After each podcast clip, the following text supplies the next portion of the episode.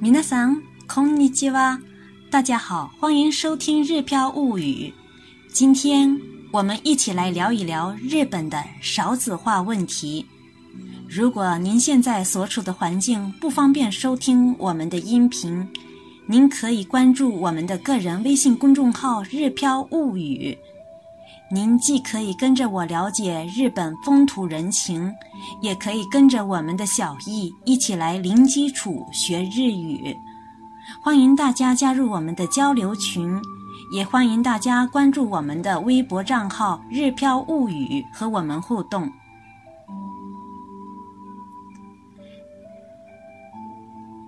少子化、高龄化是日本社会人口结构的一大特征。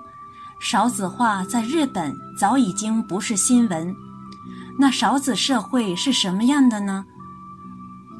二零零四年，日本政府发布的《少子化社会白皮书》当中指出，总和生育率低于生育更替水平，而且儿童的人口数量低于六十五岁以上人口数量的，称为少子社会。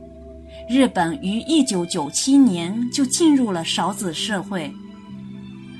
总和生育率是指处于生育期的十五到四十九岁妇女一生所生育的孩子总数，而二零一四年日本的总和生育率只有一点四二，远远低于日本的生育更替水平所需的二点零八。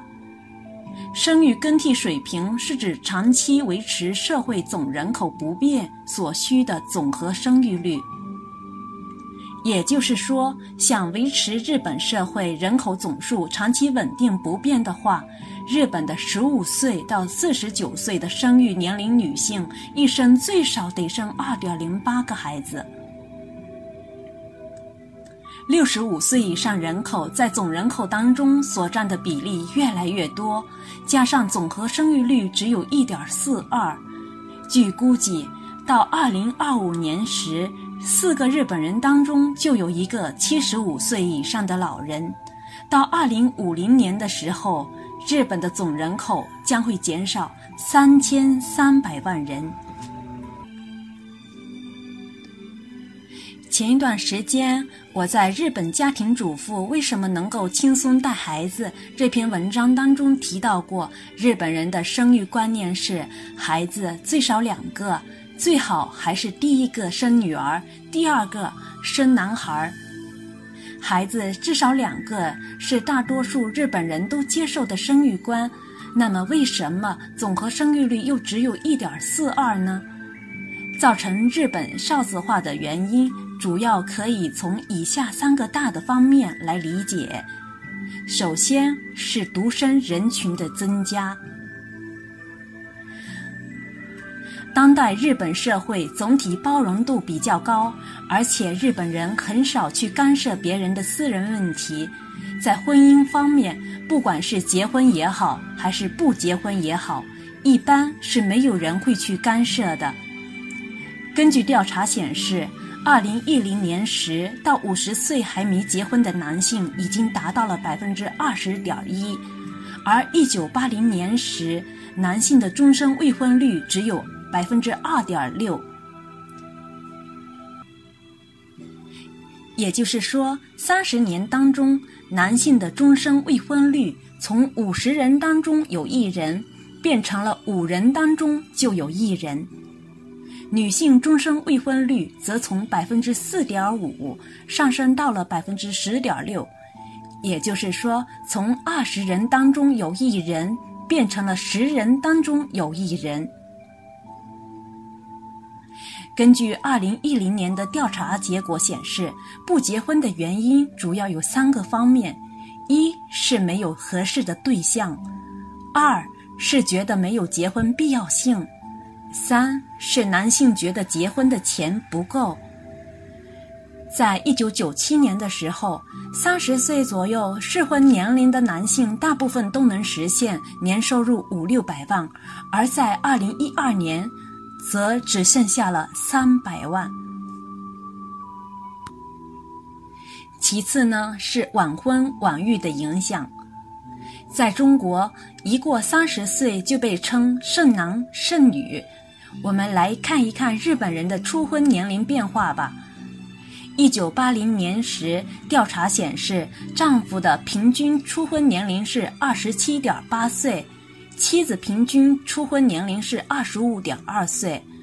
而到了二零一四年时，丈夫的平均初婚年龄是三十一点一岁，妻子是二十九点四岁，结婚年龄推迟了四年，三十点六岁才迎来初次生育，晚婚。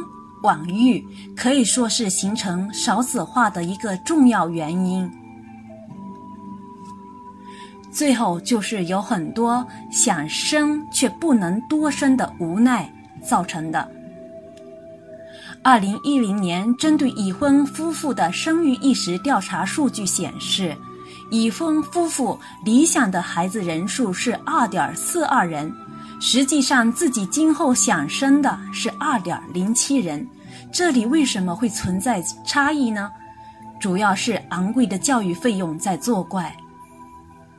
在日本文部省实行的二零一二年度学习费用调查当中就显示，从幼儿园到大学期间，全部上公立学校时需要七百六十九万日元，大概相当于人民币五十万左右。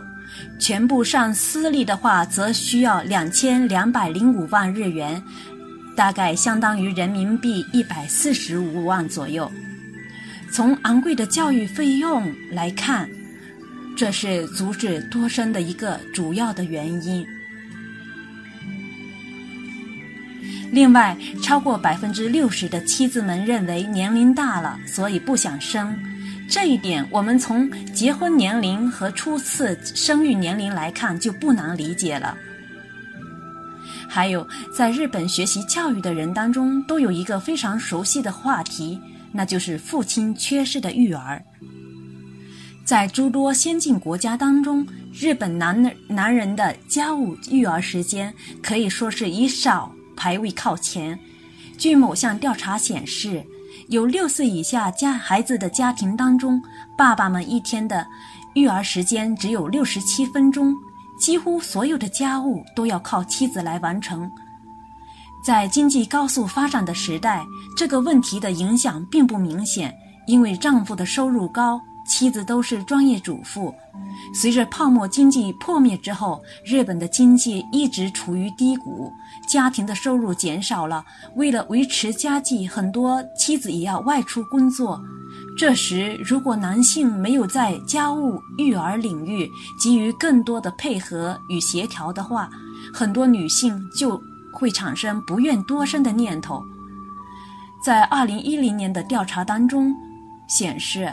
无孩家庭有百分之六点四，一孩家庭占百分之十五点九，独生子女的家庭比例有所增加。